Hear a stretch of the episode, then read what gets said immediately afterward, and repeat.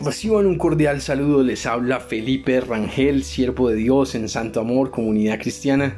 Es una alegría poder saludarlos y poder compartir con ustedes este espacio caminando con Papá Dios, un espacio para la fe, un espacio para crecer en nuestra relación con Dios como papá y un espacio para que soñemos, eh, mm, aprendamos y bueno, un espacio de bendición.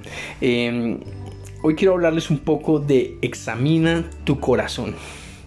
Así como los automóviles de vez en cuando deben ir a revisión tecnomecánica y tienen que revisarles el aceite y ver cómo están funcionando, eh, nosotros también tenemos que ir constantemente a la presencia de Dios. Precisamente una de las cosas que hacemos en la oración es dejar que Dios nos mire, que, que, la luz de Cristo penetre en, en nuestra mente, en nuestro corazón y nos enseñe qué hay allí, qué, estamos cultivando, de qué estamos hechos, de qué estamos llenos, ¿no?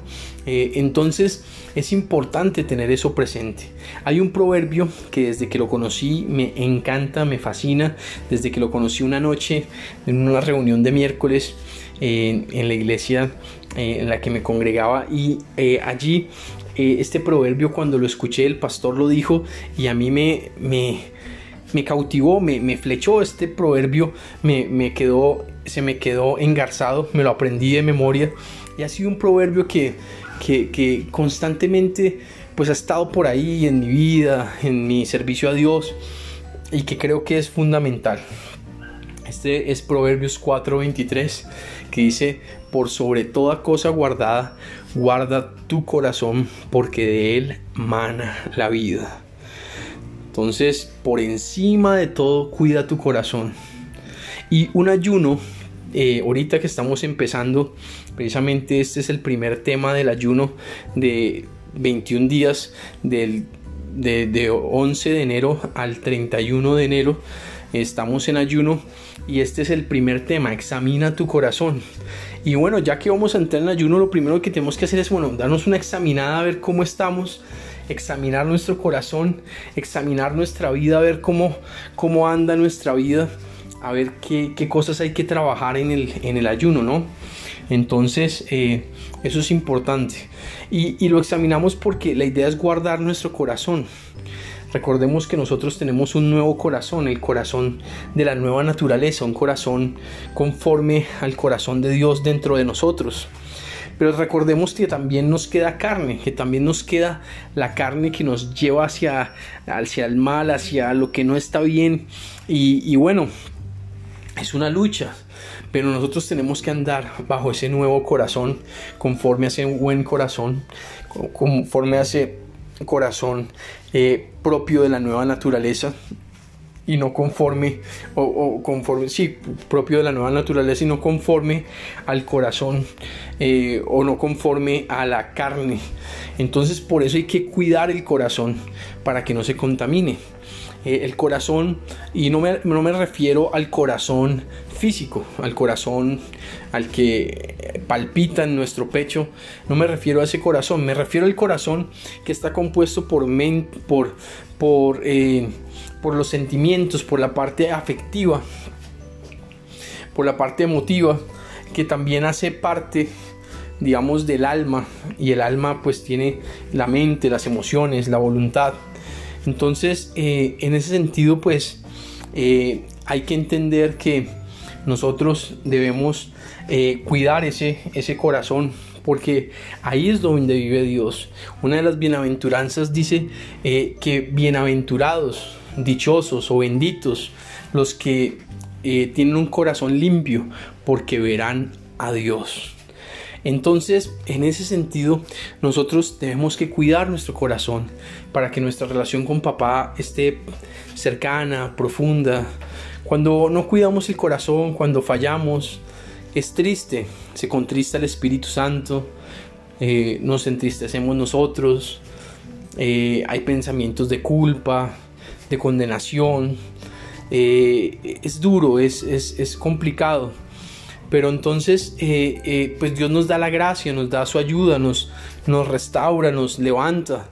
Pero es, lo mejor es evitar como caer o fallarle a Dios. Eh, y bueno, en el corazón pueden pasar muchas cosas y en el alma también.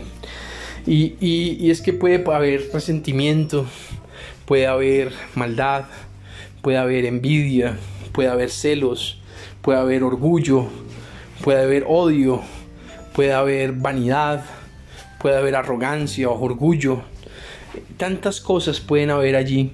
Pero una de las cosas que nos ayudan en el ayuno o que nos permite el ayuno es precisamente eh, pasar tiempo con Dios y como dejar que esas cosas salgan a la luz y, como que tratarlas, trabajarlas con Dios para, para que no nos dominen, para que no hagan más parte de nosotros y para que salgan de nuestras vidas y tener un corazón recto y puro delante de Dios.